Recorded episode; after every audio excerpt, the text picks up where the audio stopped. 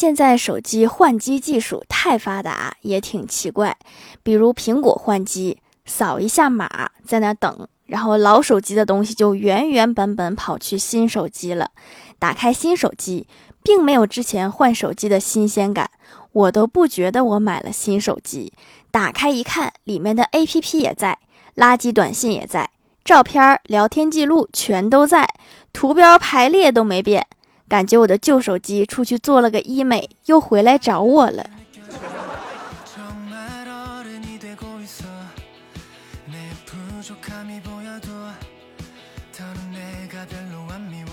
Hello，蜀山的土豆们，这里是甜萌仙侠段的秀欢乐江湖，我是你们萌豆萌豆的小薯条。现在的人都太冷漠，一个许久不联系的人突然给你发一个链接，让你帮他投票。这说明人家至少心里还记着你，点进去给他的对手投一票，又能耽误你多少时间呢？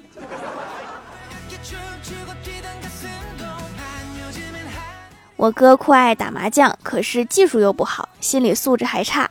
一日我们坐在一起玩，我哥输了不少，终于拿了一把好牌。清一色大队三杠单调五条，这是我见过最大的牌了。我哥心里那个紧张啊，哆哆嗦嗦从烟盒里摸出一支烟，叼在嘴上。可是到处摸都没有找到打火机，于是他脑袋一抽似的，跟老爸说了一句：“说把你的五条给我点一下。”可惜这手好牌了。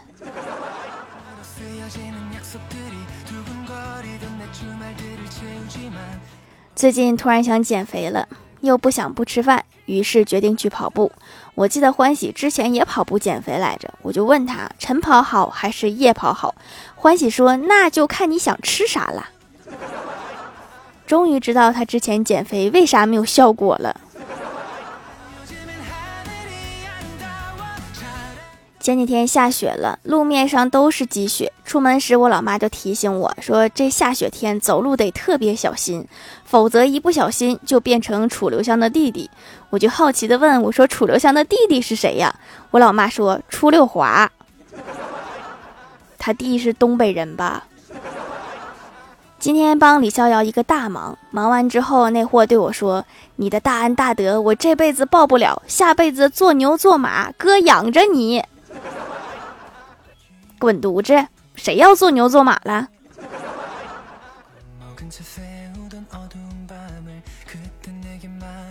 第一次和客户吃饭，出门前领导提醒我说：“你最好只夹自己面前的菜，切不可伸长筷子，甚至站起来夹离自己远的菜。记得在外人面前，让他们感觉你是有素质、有修养的。”于是整晚我只吃我前面的一道菜，结果大家都在议论说那女的谁呀，跟没吃过肉似的，一盘肘子全让她给造了。这不是转桌，我也没有办法呀。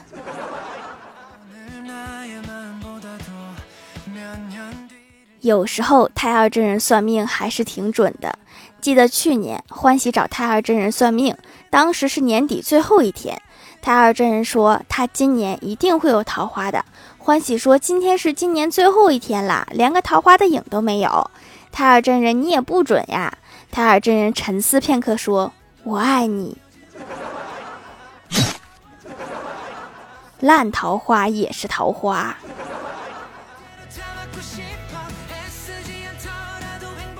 公司有个同事两天没回家了，就住在单位里。我问他：“你为啥不回家？”同事说：“我已经四十八小时没敢回家了。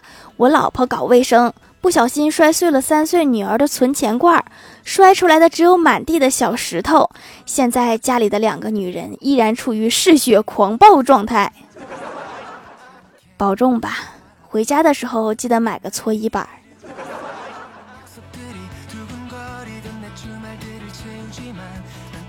晚饭，郭大嫂烧了酸菜鱼，味道极好。郭大侠吃了很多，郭大嫂却没吃，说不太想吃。饭后，郭大嫂捧着手机在查东西，郭大侠悄悄靠近他，看他在干嘛。看到他在网页上输入“酸菜”两个字，郭大侠心想：这媳妇儿太好了，肯定是想学习怎么样才能烧得更好吃吧。然后，郭大侠就看到了全部的字：酸菜长毛了，吃了会怎样？嗯，吃完了再查是不是有点晚了？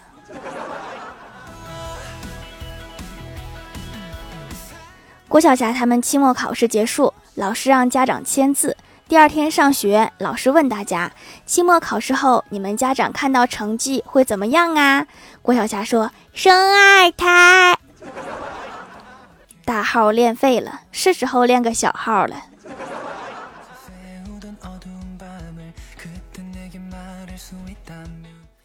郭大嫂问郭大侠说：“霞霞，你小时候玩过家家吗？”郭大侠说：“当然呀。”郭大嫂突然怒道：“说快说，当时你的老婆是谁？”郭大侠伤心的说：“当年一般是当孙子，偶尔混得好能当儿子，其他时间大部分是大树或者是狗。”居然还有大树，你们这人员配置挺齐全呐。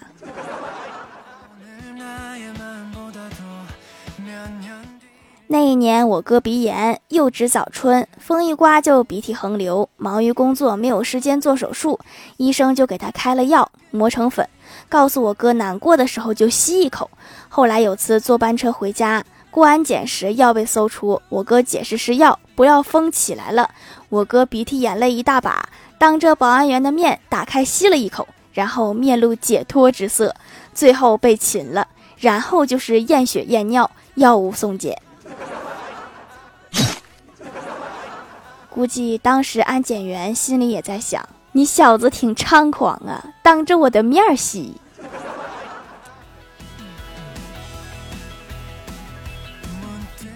吃完饭玩手机的时候，听到隔壁两口子在吵架，吵着吵着，我就发现，男人和女人吵架，只要男人的声音一抬高，这个时候吵架的原因就已经不重要了，因为后面的过程就变成了：“你居然吼我！”你居然敢吼我！你再吼我一句试试。所以奉劝各位男士，以后都要悄悄的吵架。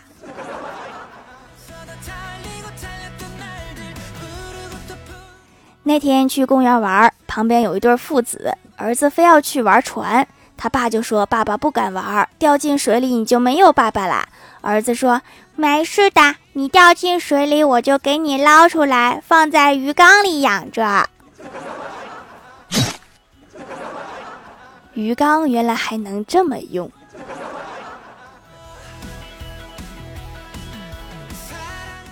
记得小时候有一次数学考试，交卷的时候忘记了自己的名字，又不敢翻书，怕以为是作弊。我左右一看，上去就捅过了同桌一下。同桌马上告诉老师说：“老师，薯条打我。”然后我就满意的写上了我的名字。打小就这么机智，我可太佩服我自己了。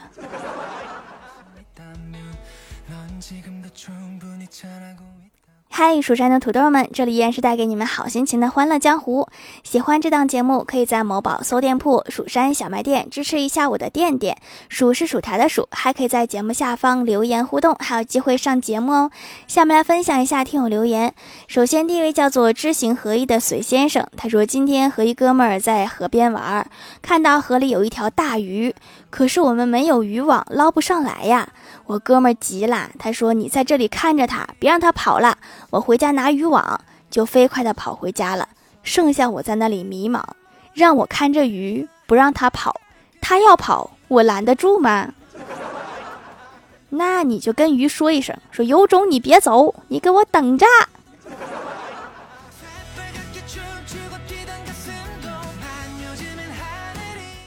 下一位叫做彼岸灯火，他说：“公园里，我观察他很久了。他一个人默默坐在那里，喝着啤酒，眼睛红红的，好像有心事的样子。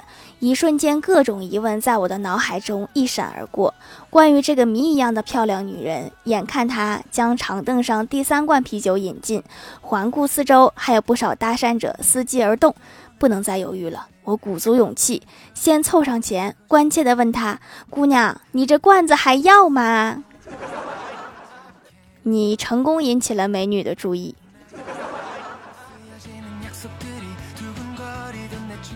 下一位叫做沈忆江南，他说：“条条啊，你知不知道你这个沙发和板凳有多难抢？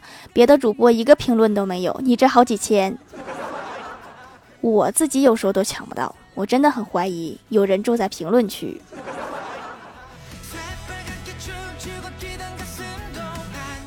下一位叫做匿名买家，他说一共买了四块手工皂，一时兴起买来玩的，做了两个研磨皂。本来想试着玩一玩，洗洗手，结果洗了手一点都不干，就直接上脸了，效果一整个把我惊艳到。本人大干皮，市面上大牌洗面奶基本都用过，但洗完不马上护肤就会很干，但居然用皂洗完一点都不干，水水的。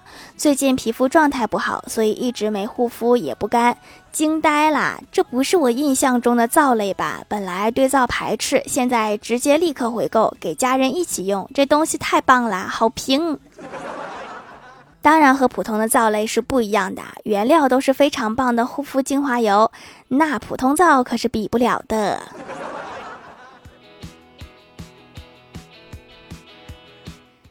下一位叫做薯条的小豆包，他说：“条条陪伴你快三年了，没冒过几次泡，但是感谢条条陪伴我度过这么多的欢乐时光。虽然来的晚，但是我很勤奋，手机每天循环播放条条段子，有时上课还偷偷听。从郭大侠单身到结婚，从李逍遥单身到单身，谢谢你条陪我度过这么多日日夜夜。我开心的时候听你的段子，伤心的时候也听你的段子，谢谢你条。哎呀，不行了，装不下去了，最后还是给条留段子嘛。”算了，不留了。前面打了那么多字，再留就装不下啦。这么一看，好像李逍遥很惨呐。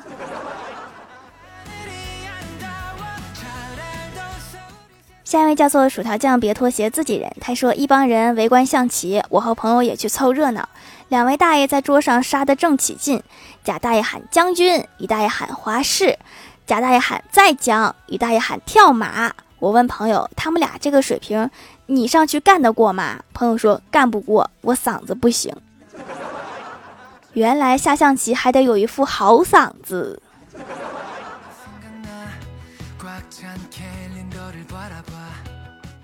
下一位叫做甜耳奇迹，他说薯条可以一直做手工皂吗？怕以后用不上啦，求读求解答。我今年十二岁，那我努力呗，看呗。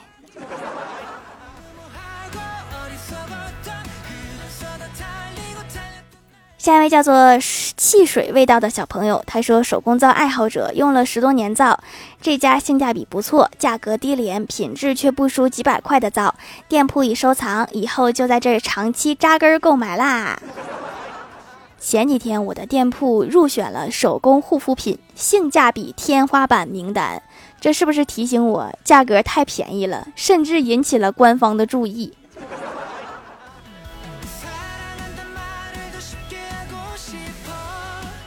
下一位叫做单田芳的三花猫，他说：“条啊，你有没有发现，当你网卡的时候，不小心点一下广告，手机就能立刻进入广告，然后一点都不卡了？好像广告都是优先缓存的，我猜。”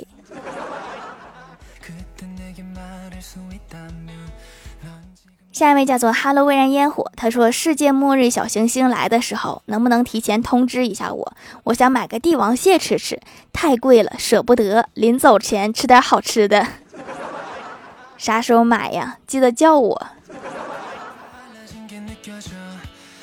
下一位叫做清风明月啊，他说：“人和人之间已经失去了基本的信任。我的农药群友打得很溜，有次发挥的很好。”同队陌生女青年主动搭讪，还加了微信，夸她水平高。我们一致认为，怎么可能有这种好事？那个女青年肯定是杀猪盘。现在就等她暴露了。现在的人们反诈意识真的强啊！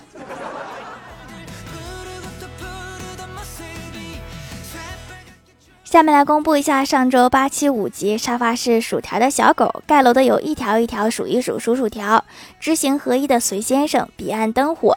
沈忆江南用户蹲坑中蜀山派啦啦啦薯条味儿的矿泉水拿个土豆炸怪兽薯条酱大汉堡李小倩蜀山弟子于子月薯条酱别拖鞋自己人小格子和小金子 Hello 微燃烟火感谢各位的支持。好了，本期节目就到这里啦，喜欢我的朋友可以来蜀山小卖。店支持一下我。以上就是本期节目全部内容，感谢各位的收听，我们下期节目再见，拜拜。